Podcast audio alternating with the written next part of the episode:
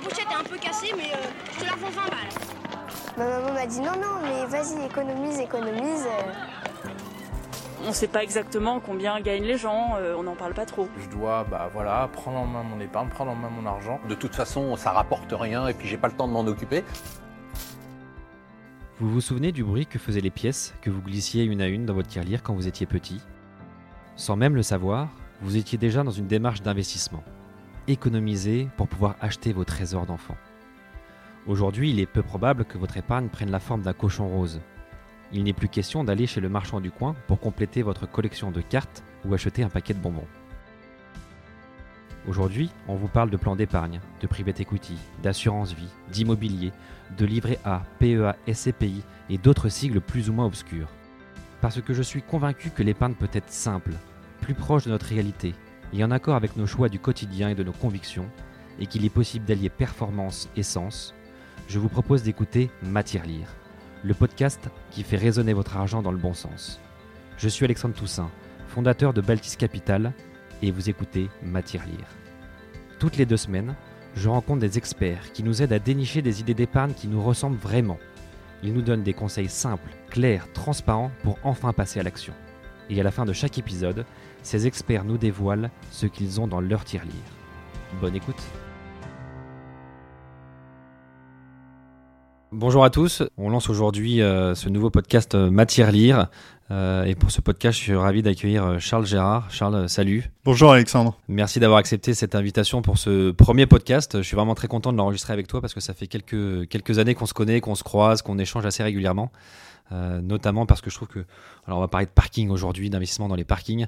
Je trouve que c'est un sujet qui est, euh, euh, est très, qui est très sain, qui est un peu simple, même s'il faut quand même connaître pas mal de ficelles. On, s'est tous posé la question, je pense, un jour d'investir.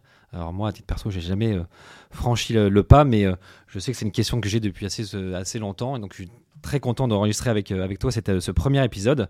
Et je te propose pour commencer que tu nous racontes un petit peu comment comment t'es tombé dans, dans ce monde du parking.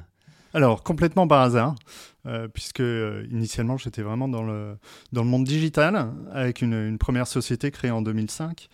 Et euh, lorsque, quelques années après, des, étudiants sont venus nous voir, ils avaient créé une société qui s'appelait Monsieur Parking.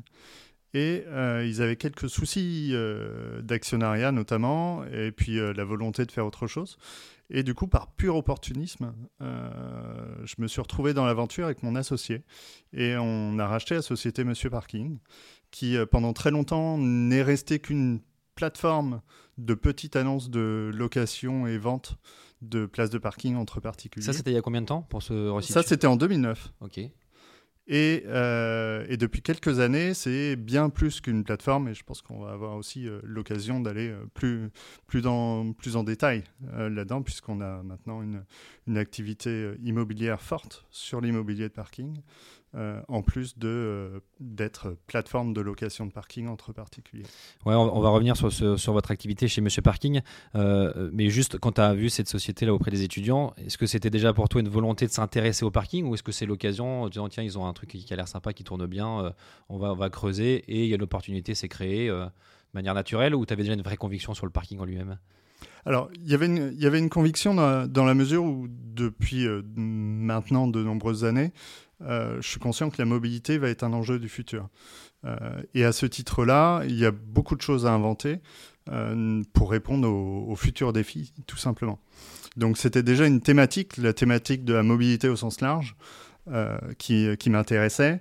Et en plus de ça, donc, le parking, finalement, répond à une partie de la thématique de la mobilité.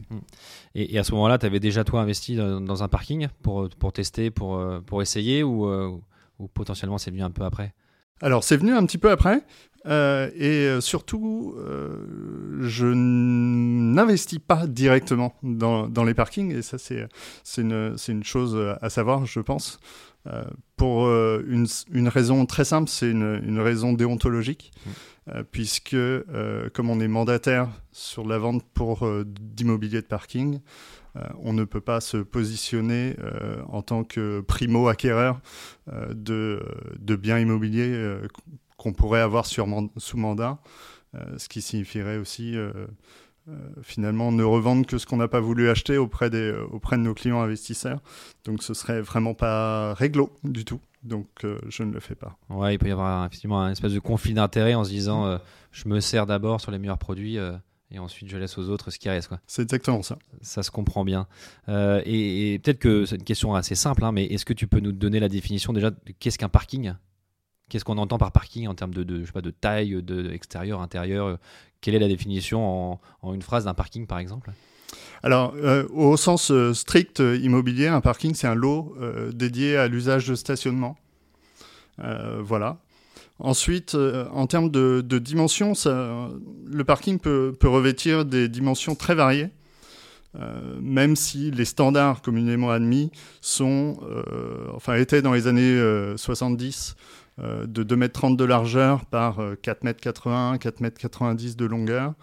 Et dans les constructions neuves, on est sur du 5 m de long par 2,50 m de large. D'accord. Donc dans la définition, il n'y a pas forcément le côté voiture. Ce n'est pas, forcément un, lot dédié euh, à une voiture. Exactement, et on trouve d'ailleurs des, places moto euh, à vendre. D'accord. Donc ça veut dire que le, donc on entend souvent parking, on entend aussi euh, box, on entend garage, on entend pas mal de, choses. Euh, tout ça, c'est l'origine, c'est ça reste quand même le parking en lui-même, l'emplacement du parking, qui ensuite il y a multi, multi usages.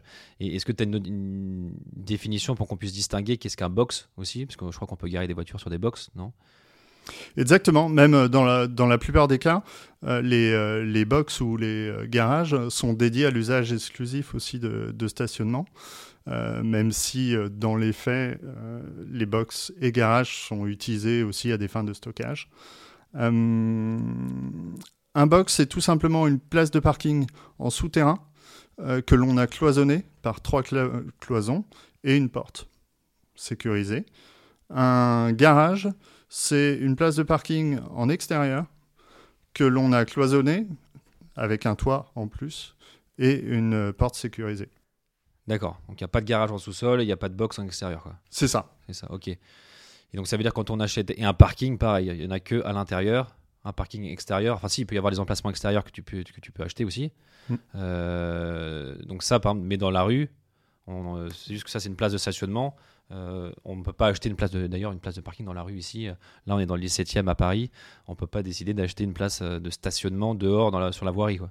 Exactement. les places de stationnement en voirie sont euh, des places de l'espace public. Euh, donc on ne peut pas en être propriétaire, tout simplement. Euh, donc en place de parking, on va parler de places extérieures privatives que, l'on va retrouver dans, dans un immeuble, par exemple, dans une cour d'immeuble, de manière assez commune. Et de places de parking, sinon en souterrain, pareil, en souterrain d'immeuble. D'accord. Donc vous, quand, on parle chez Monsieur Parking de, parking, c'est vraiment l'emplacement en sous-sol et potentiellement dans une cour euh, d'un immeuble. Euh, c'est ça, le, gros de l'activité, c'est plutôt du sous-sol. Exactement. Le gros de l'activité, c'est du sous-sol, que ce soit parking, box ou alors du garage extérieur également. Ok. Euh, et alors, est-ce que tu peux nous donner aussi du coup les, les, les, les avantages d'investir dans, dans, des parkings? J'imagine qu'il y en a beaucoup, mais pourquoi les investisseurs ont commencé à s'intéresser à cette classe d'actifs il y a peut-être, alors 2009, hein, peut-être euh, tu avais déjà vu ça à l'époque, mais quel a été le déclic euh, pour que les premiers investisseurs se mettent à s'intéresser à, cette classe d'actifs? Alors, le premier déclic, c'est euh, en termes de, simplicité et de flexibilité. et ça vient même avant le rendement. Euh, c'est vrai que généralement, on se dit, ah, le parking, il y a un super rendement, etc. C'est vrai que le, rendement est appréciable. Après, on aura l'occasion d'en discuter. Euh, il faut faire attention aux rendements mirobolants qui peuvent être affichés et on peut se retrouver un petit peu déçu par rapport à la, réalité. Euh, néanmoins, le, le, premier facteur, moi, qui me semble vraiment primordial, c'est la flexibilité, et notamment la flexibilité locative. Les baux de parking sont régis euh, par des euh, baux issus du Code civil. Vous mettez, je grossis le trait, mais un petit peu n'importe quoi dans le bail. Euh, c'est finalement un contrat entre, entre le propriétaire bailleur et le locataire. Et généralement, on encourage même à faire très simple. On est sur du bail mensuel, reconductible mensuellement, avec simple préavis d'un mois et résiliation automatique du bail en cas d'impayé. D'accord. Et ça, c'est un bail qui fait quoi? Qui fait 3-4 pages euh, potentiellement? Ça peut être très simple? Ça peut être très simple, on a même des baux d'une page. Et on peut les rédiger nous-mêmes? Il n'y a, pas des clauses à respecter une... Il n'y a pas de clause particulière. Après, une clause qui serait contraire à la loi euh, serait euh, nulle. Euh, mais il n'y a pas de clause particulière, non. D'accord, donc moi je peux décider de mettre mon parking en location, euh, je prends une feuille, un stylo, je dis voilà, je vous loue à tel emplacement, à tel prix, euh, à telle condition, etc. etc. Quoi. Complètement. Légalement, ça marche. Quoi. Pas d'encadrement de loyer également. Ouais. Ça, c'est un, deuxième, euh, c'est un deuxième facteur qui, euh, qui est à relier aussi avec, le, avec la flexibilité locative. Donc encadrement de loyer, donc c'est-à-dire que tu peux décider librement du prix sans contrainte. Tu peux louer une place de parking 1000 Exactement. euros par mois ou 5000 euros par mois tant qu'il y a de la demande. Exactement. C'est un accord entre le, entre le bailleur et le locataire. Ok. Ok, donc premier avantage, donc cette euh, souplesse, cette flexibilité-là, sur, notamment sur la partie euh, du bail. Mm. Euh, et ensuite, est-ce qu'il y a d'autres euh, sujets, qui, d'autres critères qui changent par rapport à, à l'investissement classique? Le deuxième, le deuxième avantage, ce serait sur la gestion. Mhm. Euh, pour simplifier, pas de fuite d'eau, pas de. euh, voilà, de la facilité de gestion dans la mesure où une place de parking, vous n'avez pas grand chose à faire, il n'y a pas trop de problèmes qui peuvent, qui peuvent subvenir. Euh, les seuls problèmes, ce serait en cas d'impayé, mais au final, en cas d'impayé, euh, le bail est résilié. Si vous perdez le BIP euh, d'accès au parking, vous perdez le BIP, vous en recommandez un au syndic. Euh, donc au final, le, le risque est faible D'accord. et peu coûteux. Et du coup, le... avant de parler euh, du pareil du rendement, parce qu'on entend souvent comme cette remarque que euh, si j'achète 10 parkings, je vais avoir 10 locataires. Donc 10 baux, donc euh, 10 loyers à surveiller, euh, 10 personnes qui peuvent m'appeler. Donc on a l'impression, enfin moi mon sentiment c'est que c'est peut-être pas plus compliqué, mais il y en a plus en termes de volume. Donc ça peut prendre beaucoup plus de temps. Versus j'achète un, petit appartement, il y a un locataire et c'est très simple. Euh, Est-ce que le fait d'avoir autant de locataires, c'est vraiment une contrainte? Euh, Parce que moi, j'ai pas envie qu'il y ait 10 locataires qui m'appellent tous les mois parce qu'ils ont un problème avec euh, leur BIP ou leur IBAN. Alors, la, gestion locative au, sens euh, strict est en effet un des, points de vigilance qu'il faut avoir lorsque l'on investit dans, du parking. Euh, c'est pour ça qu'il faut rester le plus simple possible. Parfois, par exemple, on a des, euh, clients investisseurs qui nous disent ah, Moi, je veux que des baux de- d'un an. Donc, je veux au minimum que mes locataires s'engagent pour, l'année et que ce soit renouvelé à chaque fois d'un an sur l'autre on leur dit je vous le conseille pas parce que de toute façon vos locataires s'ils veulent partir en cours de bail ou en cours d'année ils partiront quand même ils arrêteront de toute façon de payer et vous n'irez pas les chercher puisque vous n'allez pas vous battre en justice pour euh, au grand max quelques centaines d'euros Hmm. donc on fait simple on fait flexible Euh, un bail mensuel c'est très bien et on facilite ainsi la gestion un locataire s'en va c'est pas grave, vous en retrouvez un autre facilement, on le met en place, prélèvement bancaire, quittancement automatisé, et ça roule. D'accord, donc les locataires peuvent être prélevés. Non, c'est virement automatique. On a Alors, le droit au de les prélever prélèvement, Prélèvement, c'est ok. prélèvement autorisé, euh, contrairement aussi à l'habitation où il Ouais. faut, les- faut aussi laisser le choix. Euh, mais euh, sur du parking, prélèvement autorisé. D'accord. Et si on veut rentrer un peu dans les chiffres, euh, c'est quoi le prix d'un parking? Alors j'imagine que ça dépend évidemment beaucoup de là où il est situé. Euh, mais aujourd'hui, voilà, si je veux acheter un parking, combien je dois euh, prévoir pour pour pas passer- à l'action Je sais pas à Paris, en Île-de-France ou dans d'autres villes? Alors, en effet, les, prix des parkings vont être extrêmement variables. et on retrouve ça sur toutes les typologies de biens immobiliers. Ils vont être variables en fonction de la localisation, d'une part. Euh, C'est sûr qu'un parking à Blois, pour ne prendre que l'exemple de Blois, euh, n'aura pas le, le même prix qu'un parking en plein cœur du 8e arrondissement de Paris. Euh, et les prix des parkings vont également évoluer varier selon la typologie du bien. Est-ce que c'est une place extérieure, qui généralement est moins chère qu'une place en souterrain? Pour une raison simple, c'est que pour l'usage, vous protégez plus votre voiture en souterrain qu'en extérieur. Euh, et une place en souterrain sera moins chère également qu'un box ou qu'un garage, euh, dans la mesure où le box ou le garage apporte euh, une sécurité des, biens et une sécurité du véhicule. D'accord, donc emplacement et ensuite la, configuration, on va dire, de la place. Quand tu dis qu'une place à Paris est plus chère qu'une place à Blois, j'imagine c'est parce que le locataire est prêt à payer plus à Paris qu'à Blois? En termes de, loyer euh, mensuel. Euh, Est-ce que tu peux donner des, fourchettes de prix, euh, par exemple, sur Paris et sur Blois? Oui, complètement.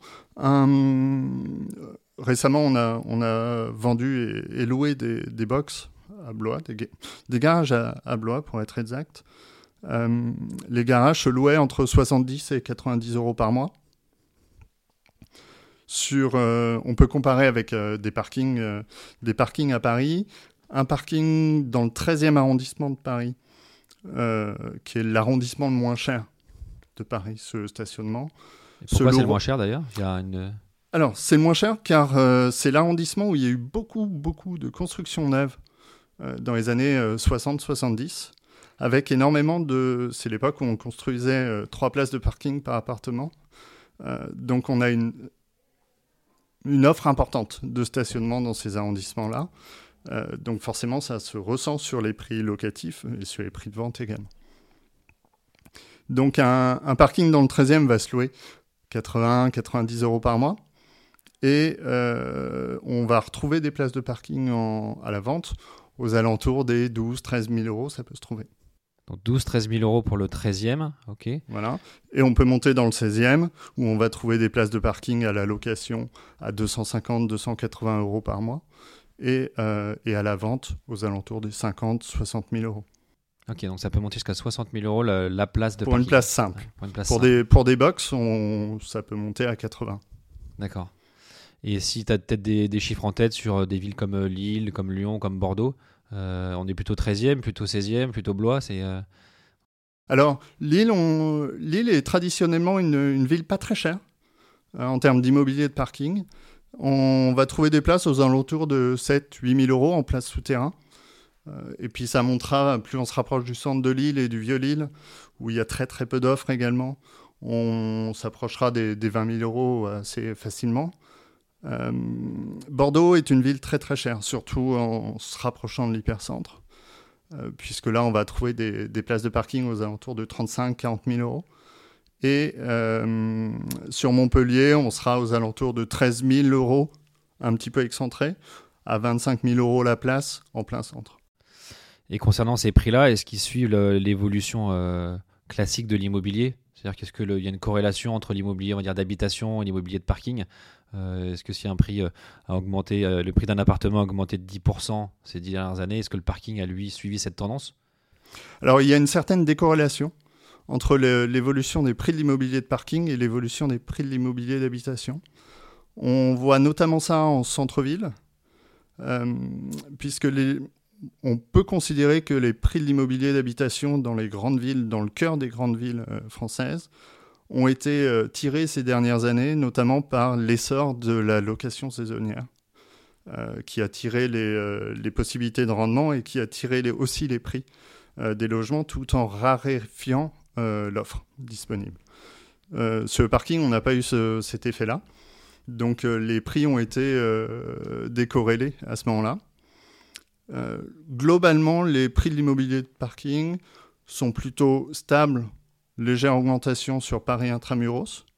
Paris intramuros qui euh, pâtit euh, d'une démographie euh, en baisse depuis, euh, depuis 10 ans, puisque Paris intramuros a perdu 10% de ses habitants. Euh, à côté de ça, première et deuxième couronne très dynamique, avec une, une bonne progression des prix de l'immobilier de parking, ainsi que la plupart des villes françaises. Donc c'est-à-dire que quand on achète un parking, on a plutôt une, une stratégie euh, de rendement. C'est-à-dire qu'on vient chercher des loyers, on vient pas forcément chercher une grosse plus-value euh, euh, où j'ai acheté mon parking dans Paris à 20 000 euros, je vais essayer de le revendre 40 000 euros dans, dans 10 ans. quoi. On vient plutôt chercher du flux. C'est exactement ça. C'est exactement ça. Quand, alors, surtout sur Paris. Après, sur le, sur le reste des villes, on peut également avoir une, une stratégie patrimoniale. Mais euh, sinon, c'est vraiment une stratégie de rendement et de simplicité et de faiblesse du risque locatif. Mais il y a encore des villes où il peut y avoir un effet, euh, on va chercher de la plus-value aujourd'hui? Première et deuxième couronne Ouais, encore? parisienne, oui. Donc là, potentiellement, on peut même coupler les deux. On peut avoir un peu de Exactement. revenus et avec un peu de chance, Mm. euh, avec le Grand Paris ou une bouche de métro qui arrive ou une construction neuve qui arrive, euh, faire une bascule aussi en disant tiens, je l'ai acheté 100, je l'ai rendu, je l'ai revendu 150. Exactement, avec et également dans les dans la périphérie des grandes villes françaises. Et ça, comment est-ce qu'on fait concrètement pour pour trouver ces parkings-là? Celui qui va nous, nous, offrir du rendement pendant 10 ans et en plus une belle plus-value à la sortie. Quoi. J'aurais tendance à vous dire Monsieur Parking.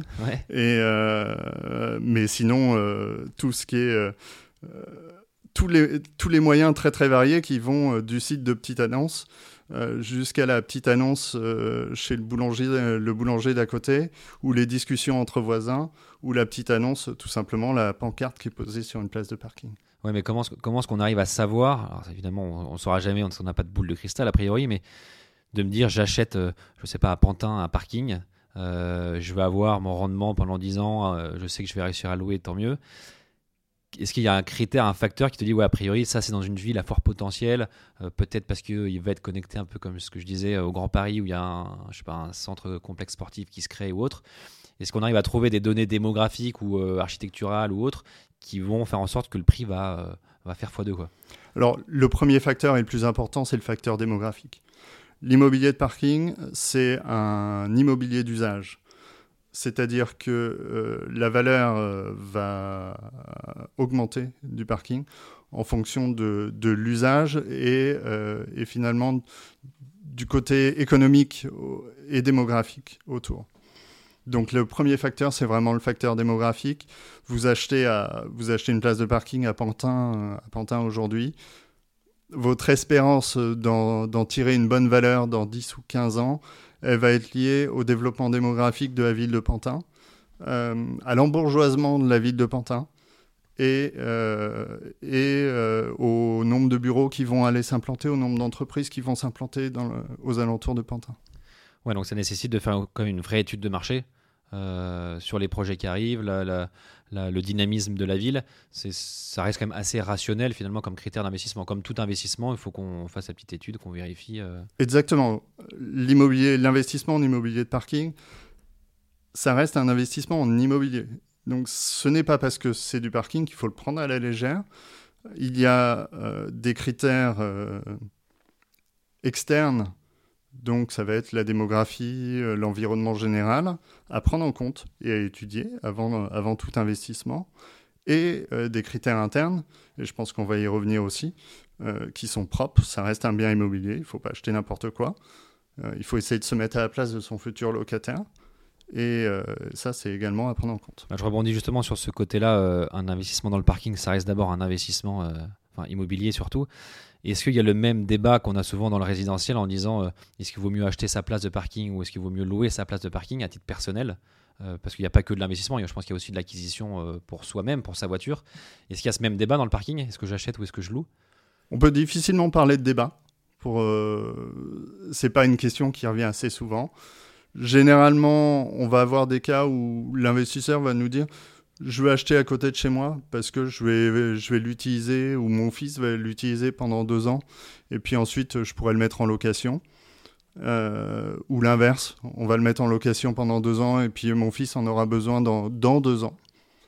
Euh, c'est quelque chose qui revient, mais on va pas rentrer dans les calculs. Il vaut mieux être locataire que propriétaire et, et autres.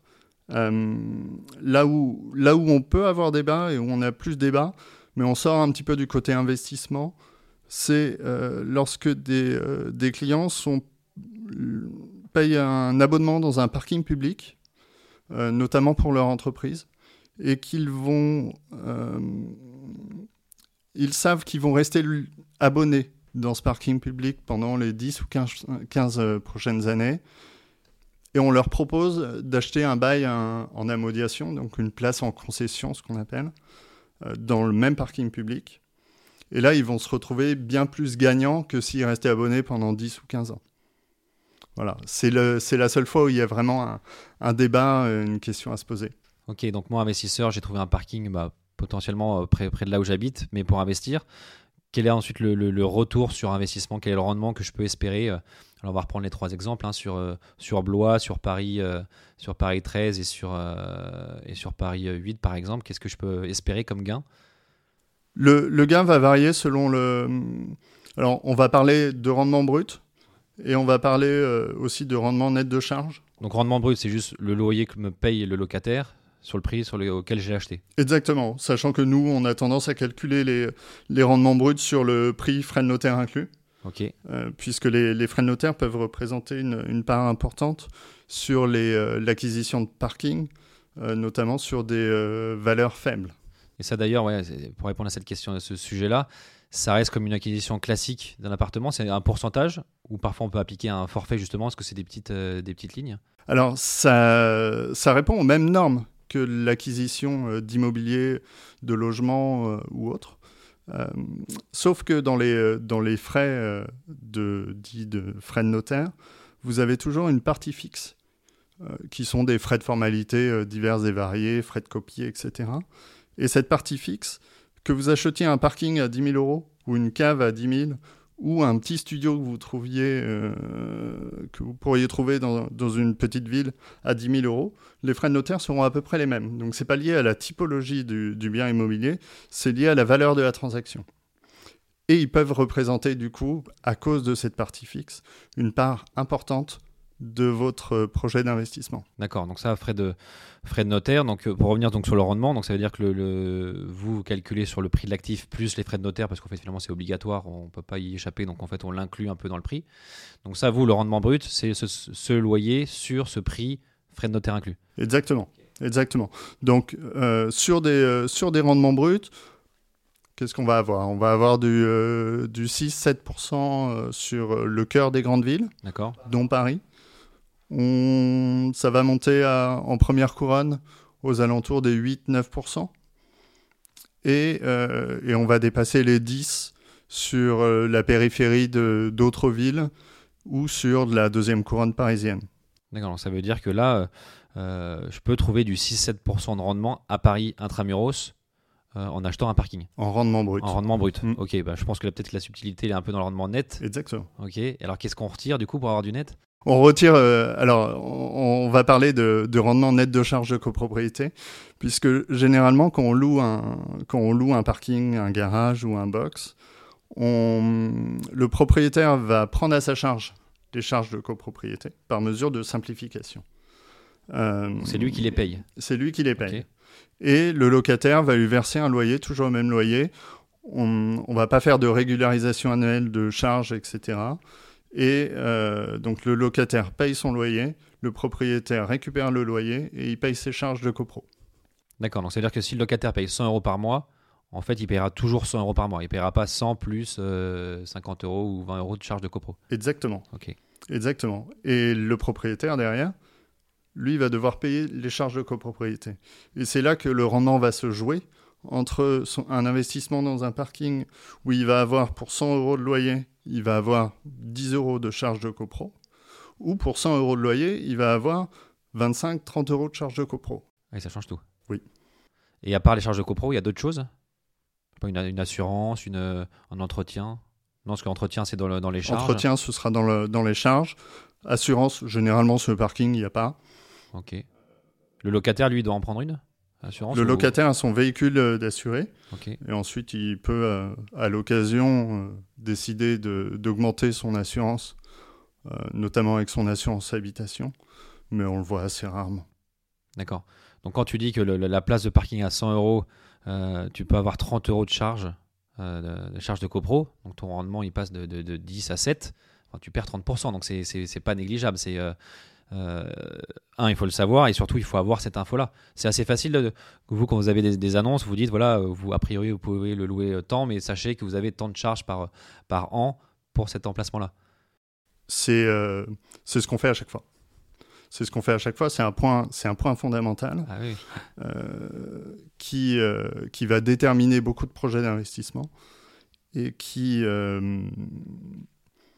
et qui de toute façon est un point légal, puisque lorsque vous vendez n'importe quel bien immobilier, euh, vous devez indiquer euh, le montant des charges de copropriété et fournir les derniers appels de fonds, euh, derniers appels de charges, pardon. et on rajoute également la taxe foncière, mais qui est moins variable selon, les, selon les parkings un petit peu partout en France.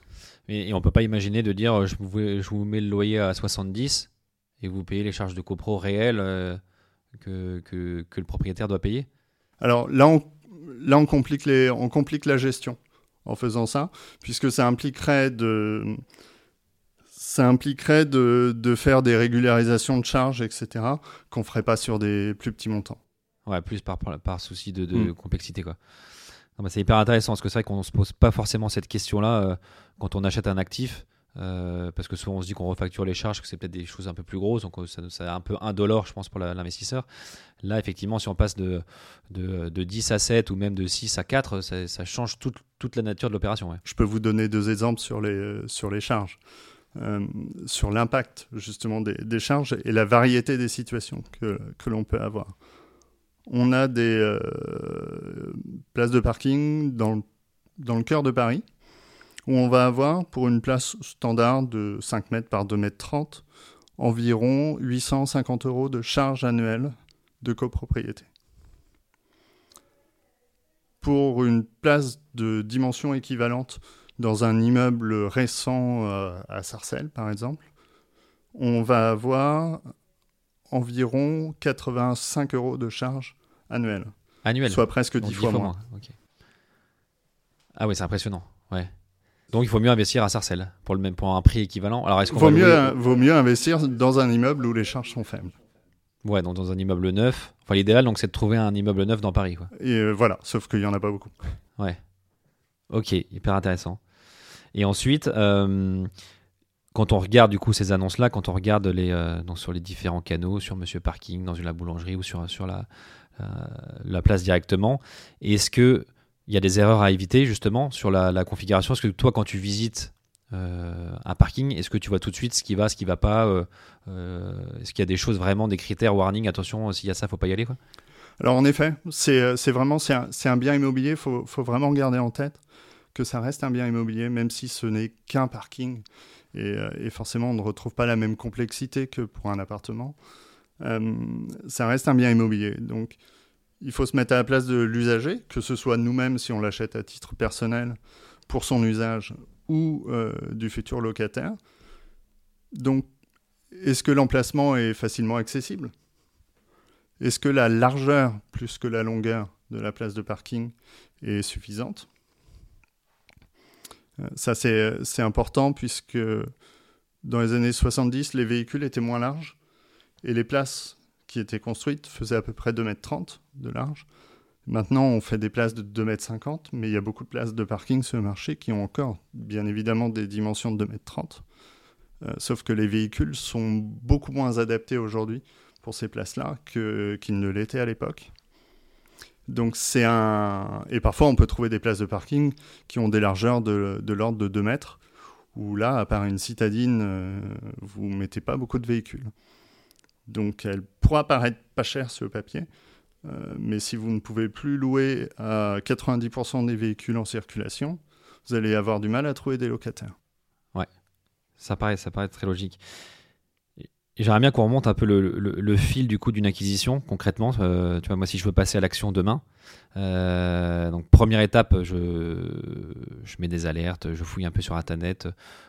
Sur le terrain, ça marche aussi. Il faut aller, pas taper aux portes, mais je sais pas, aller voir les, les, les euh, comment on appelle ça, les euh, ceux qui surveillent les parkings. Il faut aller voir, euh, mettre des petites, euh, euh, étiquettes dans des boîtes aux lettres, des choses comme ça. Ça marche ça sur le terrain pour essayer de trouver euh, une annonce un peu off ou, euh, ou finalement tout est quasiment sur internet?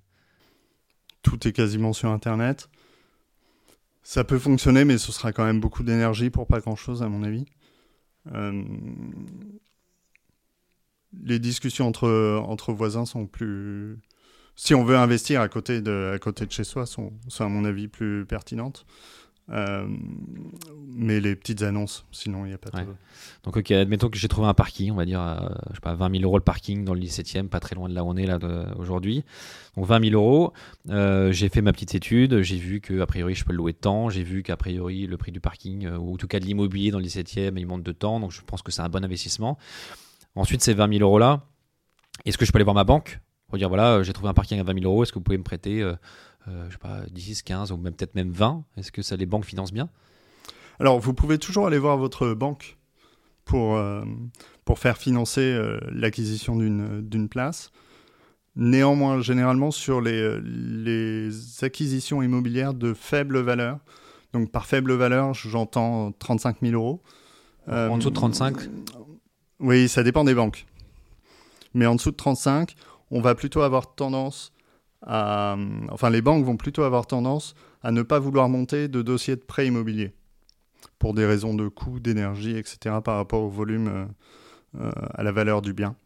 Et euh, donc vont plus orienter les, les, clients qui souhaitent le faire sur des prêts un petit peu classiques, pas forcément de consommation, mais prêts travaux, etc.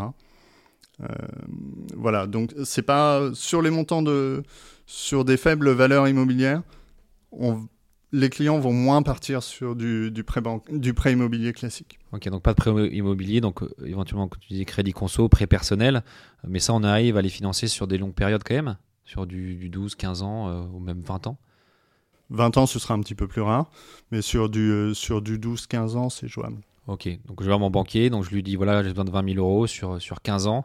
Il me fait un prêt, euh, le prêt qui va bien, peu importe le, nom, mais en tout cas, il peut me le financer. Euh, donc là, notaire, ce qu'on disait tout à l'heure, on passe dans le notaire, ça prend combien de, combien de temps ça prend entre le, au moment où j'ai vu l'annonce sur Monsieur Parking et au moment où je suis vraiment propriétaire, je récupère le bip du parking? Généralement, on est sur 3 mois. 3 mois. On est sur, euh, on est sur 3 mois. Parfois, ça peut prendre un petit peu plus de temps en fonction de, l'encombrement des, euh, chez les notaires, dans la mesure où euh, l'acquisition de parking n'est n'est pas au même titre qu'une acquisition de résidence principale, euh, quelque chose de généralement suffisamment urgent pour passer en priorité, alors que sur les résidences principales, il y a d'autres contraintes qu'on imagine parfaitement. Donc parfois ça prend un petit peu plus de temps, mais c'est une question de trois mois. D'accord. Dans l'immobilier euh, plus traditionnel, on sait que la, la, mairie ou la ville a un droit de, de, préemption, donc elle peut décider de racheter euh, l'actif. Le bien immobilier, c'est le cas aussi pour les parkings? C'est exactement le cas sur les parkings également. C'est-à-dire que le, le, plan local d'urbanisme euh, s'applique et les droits de préemption s'appliquent également. D'accord. Quand, quand, il en existe. Donc la ville peut décider de racheter la place que tu veux acheter, quoi. Oui. En théorie. Dans les faits, on le voit quasiment jamais. Parce que quoi? C'est parce que c'est en copro, justement? Parce que c'est en copro et parce que le, droit de préemption euh, n'est pas forcément, comment dire, n'a pas été euh, créé pour que les mairies puissent racheter des places de stationnement euh, dans des immeubles résidentiels. Ouais, alors sauf si effectivement c'est tout l'étage qui, qui, est vendu, peut-être qu'elle a un intérêt pour le transformer en autre chose. Voilà, nous, en, l'espace de, en l'espace de 5 ans, on a eu le cas qu'une seule fois de, de préemption de la mairie c'est qu'elle avait un projet immobilier à côté et euh, ce, dans le cadre de ce projet-là, il ne pouvait pas y avoir de stationnement de, de, créé. Et du coup, elle se devait de préempter les places de stationnement à côté pour euh, justifier d'un certain nombre de stationnements pour valider le, le projet immobilier. D'accord, ok. Mais c'est extrêmement rare. Ouais, j'imagine. Ok, donc j'ai trouvé ma place, j'ai trouvé la banque qui m'a financé, le notaire est sur le coup, euh, je viens de récupérer le bip de la place. Euh, ensuite, moi, euh, on fait l'hypothèse que j'en ai pas besoin à titre personnel, donc je veux la louer. Donc la même chose, je remets une annonce sur Monsieur Parking, sur Le Bon Coin, sur, sur les voisins, etc. De manière comme une, comme une annonce immobilière standard. c'est ça. Et ensuite, classiquement, il y a des visites, je trouve un locataire. ce qu'on disait au début, c'est que je rédige mon petit, euh, mon petit contrat de location. Je crois d'ailleurs qu'on peut en trouver des exemples sur ton site, hein, c'est ça? Complètement. Vous avez. Euh, alors, nous, on offre euh, à tous nos clients acquéreurs la, la recherche de locataire si jamais la place est vide le jour de la signature. Et donc, c'est quelque chose, c'est un service qu'on offre après la signature. Sinon, vous pouvez parfaitement, en effet, vous trouvez euh, des modèles de beaux euh, sur Monsieur Parking, sur d'autres sites, et euh, vous les faites signer à votre locataire, en effet. D'accord. Et après ça, j'ai trouvé le locataire, je signe le bail, ensuite les loyers sont payés par prélèvement si on a réussi à le mettre, et ça roule. Quoi. Exactement. Ok. Et, à titre personnel, il vaut mieux acheter du coup en, direct? Est-ce qu'il vaut mieux acheter via une SCI, donc une société civile immobilière, ou est-ce qu'il y a un intérêt à l'acheter d'une manière spéciale? Alors, peu importe euh, le, la typologie de, l'investissement en immobilier, le, choix SCI en direct répondra plus à sa situation fiscale personnelle, ses projets euh, également, ses objectifs de transmission, etc. Donc c'est euh, c'est un choix qui, relève plus de ça que de l'immobilier de parking en soi. D'accord. Ouais, est-ce que forcément, si, si j'ai 50 euros par mois de loyer, m'a essayé là forcément aussi des coûts de fonctionnement, euh, j'imagine des frais bancaires, des, des frais comptables et d'autres euh, d'autres choses. Donc forcément, il euh, ne faut pas que je perde de l'argent non plus. Donc, en effet, vous n'allez pas monter une SCI pour, mettre une place de parking dessus. Potentiellement un lot, mais en tout cas pas, pas une place. Ok. Et j'ai l'impression qu'on voit de plus en plus dans, des, dans les parkings d'autres choses que des voitures. Alors peut-être que c'est lié au, mode de, déplacement d'aujourd'hui, mais j'ai l'impression qu'on voit de plus en plus de motos, des voitures, des, des, vélos, des trottinettes. Euh, est-ce que justement le parking est en train de muter un petit peu parce que les usages de déplacement sont en train de muter? C'est, exactement ça. C'est exactement ça. C'est-à-dire que on va vers une, euh,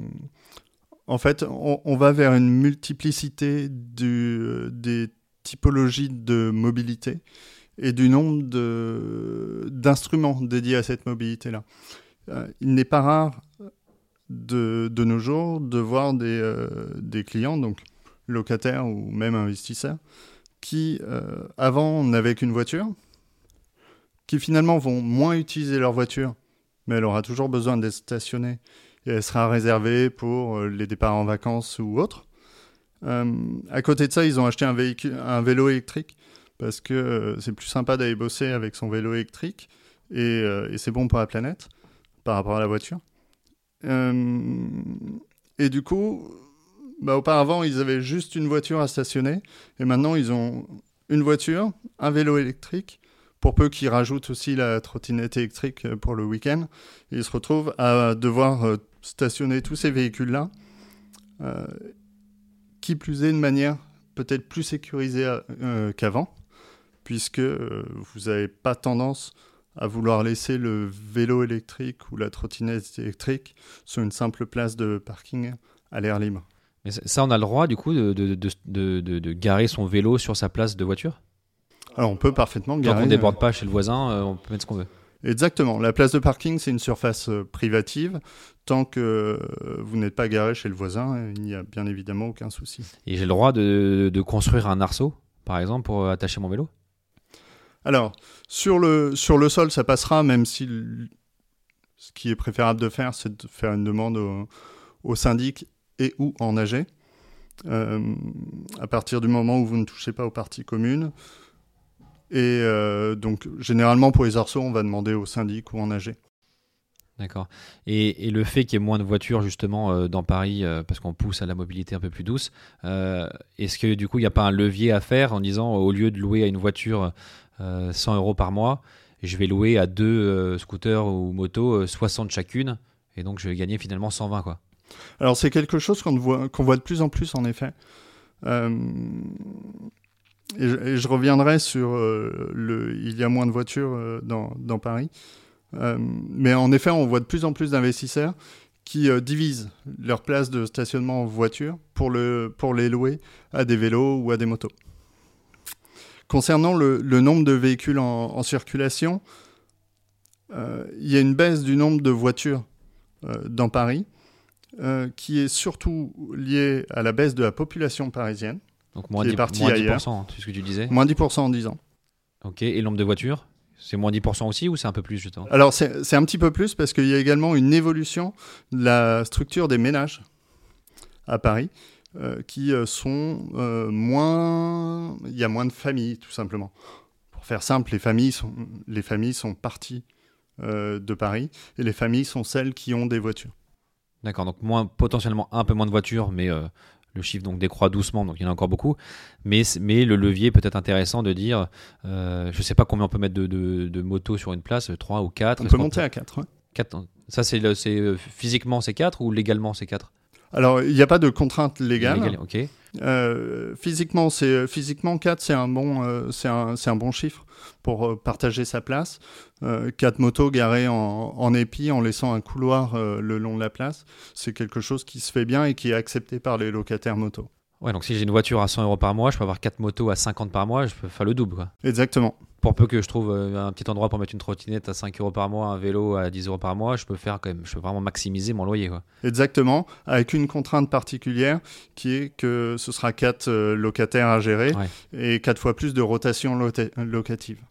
Effectivement, ça apporte un peu plus de logistique et d'administratif, Mm. mais euh, pour faire x2, ça vaut peut-être le coup. Ouais. En effet. Euh, après, pour revenir sur, euh, sur, la situation à, sur la situation à Paris, euh, il faut étudier la situation arrondissement par arrondissement. Vous avez des arrondissements euh, où la demande locative en stationnement est à peu près 4 fois supérieure, même en stationnement juste voiture, est 4 fois supérieure à la- à l'offre locative, à l'offre de stationnement, pardon. Euh, notamment le 16e, le 17e, euh, qui sont des arrondissements où il y a très très peu d'offres. Et à côté de ça, vous avez les arrondissements où vous allez peut-être avoir plus d'offres que de demandes. Je pense notamment au 19e, 20e ou 13e, où là, on va peut-être avoir plus d'intérêt à chercher des nouveaux moyens d'occuper les, les stationnements et de les optimiser euh, plutôt que à les louer juste pour des voitures. D'accord. Et tu m'as répondu déjà pour les arceaux, j'imagine que c'est un peu le même sujet pour les, euh, les prises électriques, pour les voitures hybrides ou électriques. Il faut demander l'accord de la copro aussi Alors, en effet, c'est un, nouveau service euh, qu'on vient tout juste de, de lancer. On accompagne nos clients à, l'installation de, prises de, de bornes de recharge leur, euh, sur leur parking ou, dans leur box. Euh, et, là, on touche la deuxième évolution majeure de, la mobilité pour les, prochaines années. Euh, la loi a assoupli les, choses, notamment récemment, puisque avec le droit à la prise, vous pouvez sur simple demande au syndic euh, pouvoir euh, faire installer une, une borne de recharge pour votre véhicule électrique sur, euh, sur votre parking. Donc ça ne peut pas être refusé? Ça, ne peut pas, ça peut être refusé dans de très rares cas, mais le but c'est que ça ne puisse pas être refusé facilement. Et, et on Sauf que le... dans les faits, c'est un petit peu plus compliqué, euh, puisque les, euh, les copropriétés et les, les installations électriques en place dans les souterrains sont faits pour de telle manière, à l'heure actuelle, que euh, si du jour au lendemain, dans un parking de 100 places, les 100 copropriétaires veulent se brancher au compteur, ce ne sera pas possible. Donc il faut trouver plutôt des solutions euh, de mutualisation et d'installation de, compteurs électriques plus, euh, plus performants notamment pour pouvoir avoir 100 bornes de recharge dans le parking. Et on revient peut-être sur le sujet de l'immeuble neuf, qui a peut-être prévu ça en amont, de mettre des grosses, euh, des grosses arrivées pour prévoir des, une place. euh, Alors ce sera mieux prévu en effet en amont que sur des, des immeubles euh, des années 60-70, euh, ça c'est sûr, notamment au niveau des, des passes câbles, etc. Néanmoins, néanmoins, on n'équipera quand même pas du jour au lendemain 250 places de stationnement dans un, dans un immeuble résidentiel. Il y a une petite prime justement, si on achète une place avec une prise, je peux la louer plus cher, j'imagine Alors, il y a, beaucoup de choses à faire en ce moment.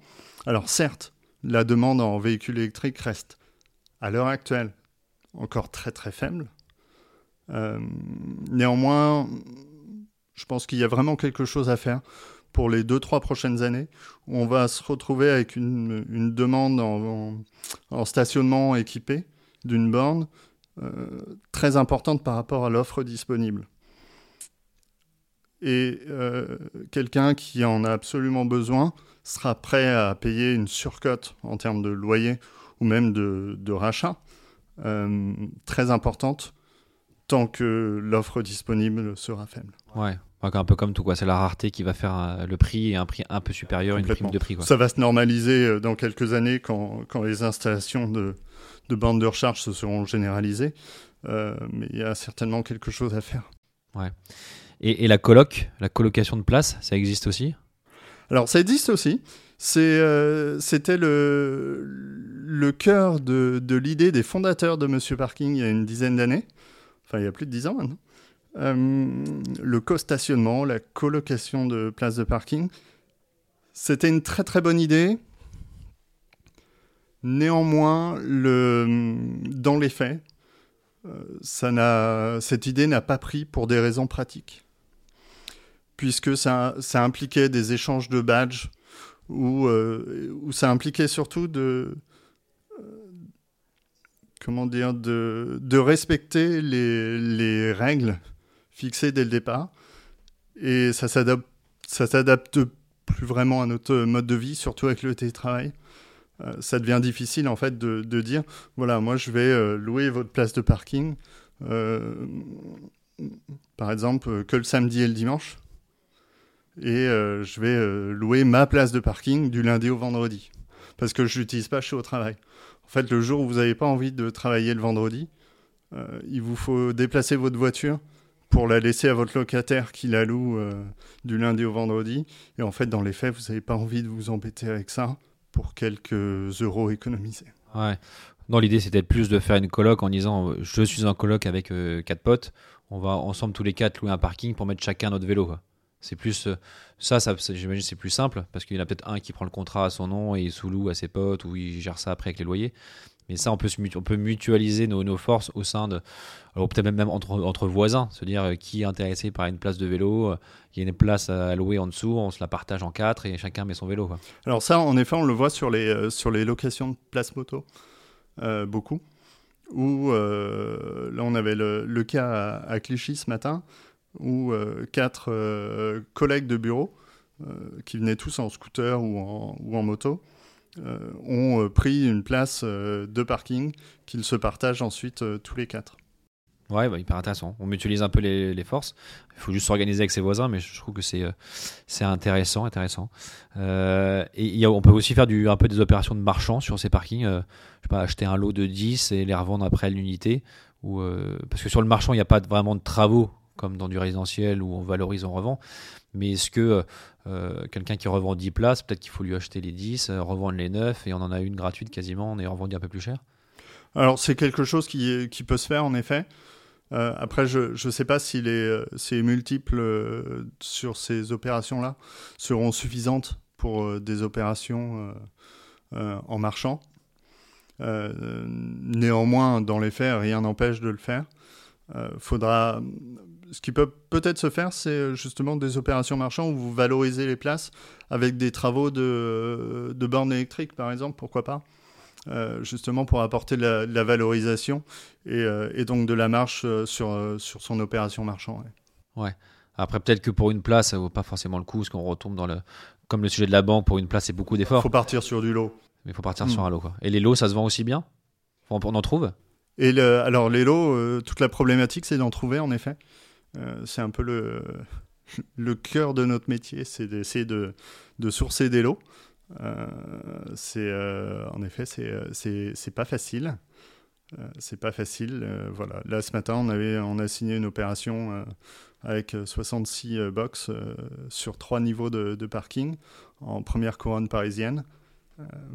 Voilà on en a et qui achète ça? C'est quoi on en a 4-5 des... par, par an. C'est des institutionnels c'est des grosses foncières c'est ce sont des, euh, ce sont des petites foncières généralement. Ouais. Euh, des petites foncières ou des foncières familiales. Euh, qui ou, diversifient Ou des marchands. Ouais.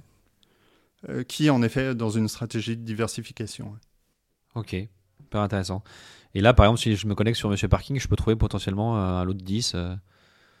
ça peut arriver, quoi. On en, oui, on en a. Oui, oui. Tu les achètes pas pour toi Sinon, tu les achèterais. Je, les, je les, réserve à mes clients, en effet. Il y en a qui sont sur le site, ok. Et juste sur ton site, du coup, on peut ju... il faut qu'on se crée un, un, profil, un compte, un profil investisseur? Alors, sur, euh, sur, euh, en fait, chez Monsieur Parking, on a, on a trois activités principales. On a une, euh, on a une première activité euh, qui est une activité euh, agence sur l'investissement, et enfin, tra investissement, transaction, location et valorisation locative. Euh, on a une, une, activité agence également immobilière euh, dédiée aux, grands comptes et aux institutionnels, où là on va les accompagner en clair sur des, des, opérations plus conséquentes. Et à côté de ça, on a une activité plateforme de location de parking entre particuliers, puisque euh, monsieurparking.com est une plateforme de location de parking entre particuliers sur un modèle Airbnb, tout simplement. Euh, et à côté de ça, on a racheté l'année dernière Parkadom et on a racheté en début d'année Park Match, qui sont également deux plateformes de location de parking entre particuliers. D'accord, donc ça c'est vraiment une offre clé en main on peut trouver du, de, de l'annonce à l'achat, à la mise en location, etc. Ex- Exactement, exactement, sachant que toutes les annonces qui sont sur, euh, notamment les annonces de vente qui sont sur Monsieur Parking, euh, ce ne sont pas forcément des annonces de biens pour lesquels nous avons, nous, mandat, et donc nous, le droit d'intervenir. Donc quand on a des biens sous mandat, bien évidemment, ils sont sur Monsieur Parking. Euh, néanmoins, ce n'est pas parce que euh, les annonces sont sur Monsieur Parking que nous pouvons intervenir. Ok, hyper intéressant. Mais écoute, je te propose un, petit rituel qu'on a souhaité mettre en place dans le cadre de, ce podcast. Et on a Lucie qui t'é- qui t'écoute depuis tout à l'heure avec, avec attention, qui, euh, qui est un, euh, un investisseur curieux, qui se renseigne sur plein de choses et qui a sou- souvent du coup un, un regard peut-être un peu différent. Donc je te propose que Lucie, si tu as une, une question, une remarque pour Charles, euh, c'est le moment. Très bien, bah, bonjour Charles. Bonjour Euh, donc en, en début d'émission, tu évoquais le fait que justement les parkings euh, devraient avoir à faire face à plusieurs euh, défis. Euh, Aujourd'hui, on a trois Parisiens sur 10 qui ont leur propre voiture, tu en parlais justement tout à l'heure. Euh, on voit le développement d'opérations comme euh, Paris Respire avec la piétonisation de certaines zones euh, voilà, qui, se développent de plus en plus. Donc est-ce qu'on doit s'inquiéter de ça? Moi, par exemple, l'investissement dans, le, parking, ça m'a toujours un peu intéressé. comme Alexandre, j'ai jamais franchi le pas. Mais aujourd'hui, j'habite dans le 10e à Paris et je me dis, est-ce que c'est pas plus stratégique finalement d'investir en deuxième, voire troisième couronne, voire complètement en province, plutôt que dans le 10e arrondissement de Paris? Alors, en effet, quelle, va être la, grande tendance? La grande tendance, on, va avoir des hypercentres de grandes villes euh, à l'avenir qui vont globalement être piétonnisés petit à petit.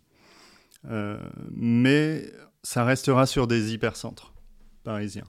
Enfin, des hypercentres de, de grandes villes, pardon. Euh, à côté de ça, la deuxième grande tendance, c'est la suppression des places de stationnement en voirie. On va y aller doucement, parce que c'est difficile à faire accepter. Euh, ça dépend beaucoup des zones géographiques. Supprimer des places de stationnement en voirie, comme euh, les 60 000 euh, de la maire de Paris, ce sera beaucoup plus simple quand on regarde dans le détail de quand on voit où elles vont être supprimées euh, notamment dans les arrondissements de l'Est parisien où il y a beaucoup d'offres de parking en souterrain, ce sera bien plus accepté que de les supprimer dans le 16e où il y a 4 ans d'attente pour avoir une place de parking euh, en souterrain.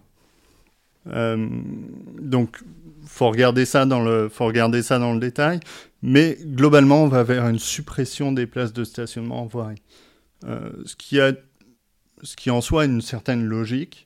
C'est-à-dire que ça ne sert pas à grand chose d'avoir des véhicules stationnés en surface. C'est pas très beau, ça prend de la place. S'il y a de la place en souterrain, autant les mettre en souterrain. Du coup, ce deuxième effet va avoir tendance à valoriser l'espace souterrain, puisque euh, ça va raréfier l'offre. Donc ça peut être intéressant de continuer à investir dans les, dans les centres-villes euh, des grandes villes, puisque justement on va avoir une tendance de fond de raréfication de l'offre. Euh, ensuite, je pense qu'on a, on a, atteint, on a atteint un stade où, euh, en effet, 30% de ménages euh, parisiens, alors c'est vraiment une exception, puisque même Lyon, on, Lyon, on est à 57 ou 58%, donc on est presque à deux fois plus. Donc Paris est quand même très très particulier là-dessus. C'est lié vraiment à la composition des ménages, où on a une, euh, des ménages euh, jeunes, euh, plutôt sans enfants, ou avec de moins, moins en moins de ménages avec enfants. Donc ça reste très très particulier. Mais on est très favorable, d'une manière générale, à l'investissement en première et deuxième couronne. Donc les- les- la suppression en voirie, c'est limite une bonne nouvelle pour les investisseurs de sous-sol. quoi. C'est une bonne nouvelle pour les investisseurs de sous-sol, en effet. oui. Et à côté de ça, euh, vous avez aussi la, multiplicité des, nouveaux moyens de locomotion, des nouveaux moyens de mobilité qui, vont, euh, qui contribuent déjà et qui vont de plus en plus contribuer à, euh, à valoriser le, le stationnement puisque ça crée de la demande. Hyper intéressant, ouais. Merci. Euh, et pour finir un peu ce, sur ce podcast, parce que le temps passe, passe vite, est-ce que tu peux nous raconter ce que tu as dans ta tirelire à toi? Alors j'ai bien compris que le parking, euh, t'investissais pas par déontologie, mais j'imagine que tu le ferais si tu pouvais. J'en ai à titre personnel, mais euh, voilà, il y en a un que je loue, j'avoue, mais j'ai eu le droit de l'acheter, j'avais pas de mandat dessus. Ok. Et alors est-ce que tu peux nous dire un peu ce que tu as toi dans ta tirelire, dans ton patrimoine, quelles sont un peu tes convictions dans l'investissement? Alors, j'ai un patrimoine qui est assez, euh, qui est assez raisonnable. Euh, D'une part, en tant qu'entrepreneur, il est majoritairement constitué d'actions euh, dans les sociétés que j'ai cofondées, puisque j'ai pas, j'ai pas qu'une société, même si je suis opérationnel que sur, que sur Monsieur Parking. Donc, une bonne partie de mon, de mon patrimoine est composé d'actions que je détiens dans les, dans les sociétés créées. Et à côté de ça, j'ai un petit peu d'immobilier, un petit peu de, bourse, de manière très euh, raisonnée. Euh, c'est dommage parce que ça, ça a bien monté ces dernières années. Euh, on aimerait forcément en avoir plus, mais je suis plutôt raisonné là-dessus. Ouais. Et, et c'est quoi pour toi une, un, investissement, un investissement qui a du sens? Est-ce que à, à, travers le, alors peut-être le parking, mais à travers d'autres choses, tu arrives à trouver du sens dans ce que tu fais dans tes investissements? Je vais avoir une, une, réponse un peu de normand là-dessus, mais euh, l'investissement qui fait sens, c'est un investissement qui, qui répond à, à ses projets de vie, tout simplement. Euh, c'est-à-dire que vous n'allez pas investir dans des, dans des investissements qui vont nécessiter euh, de les conserver 15 ou 20 ans euh, si avec votre famille vous avez prévu de partir à l'étranger dans 5 ans. Euh, voilà, donc euh, c'est euh, chacun va avoir sa, situation un petit peu personnelle et un investissement doit répondre d'une part à ses projets de vie et aussi, on le voit de plus en plus, à, son côté, peut-être sa sensibilité sociale, sociétale, environnementale, qui peut jouer aussi, d'où le développement de la finance verte. Exactement, super.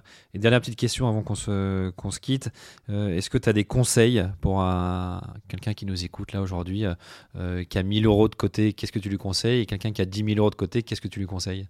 Je ne conseillerais pas d'investir dans, des euh, dans des parkings, ce qui risque d'être très short et de juste euh, euh, pouvoir payer les frais de notaire.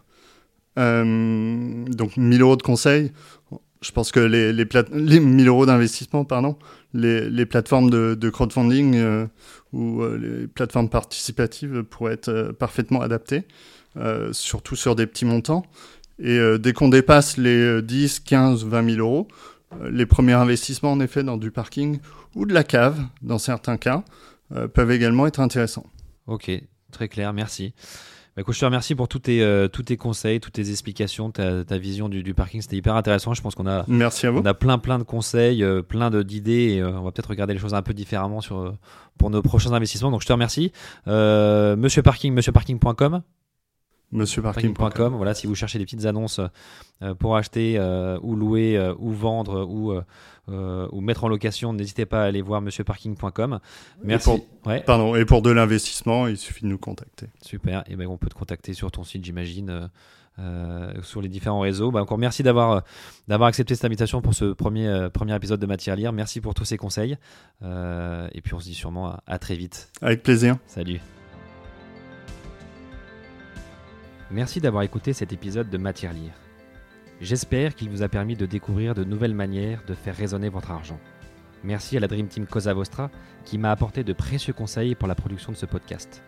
Et si l'épisode vous a plu, je vous invite à vous abonner sur votre plateforme d'écoute habituelle, à le partager autour de vous et à laisser un commentaire ainsi que 5 étoiles sur Apple Podcast. A très vite pour un nouvel épisode.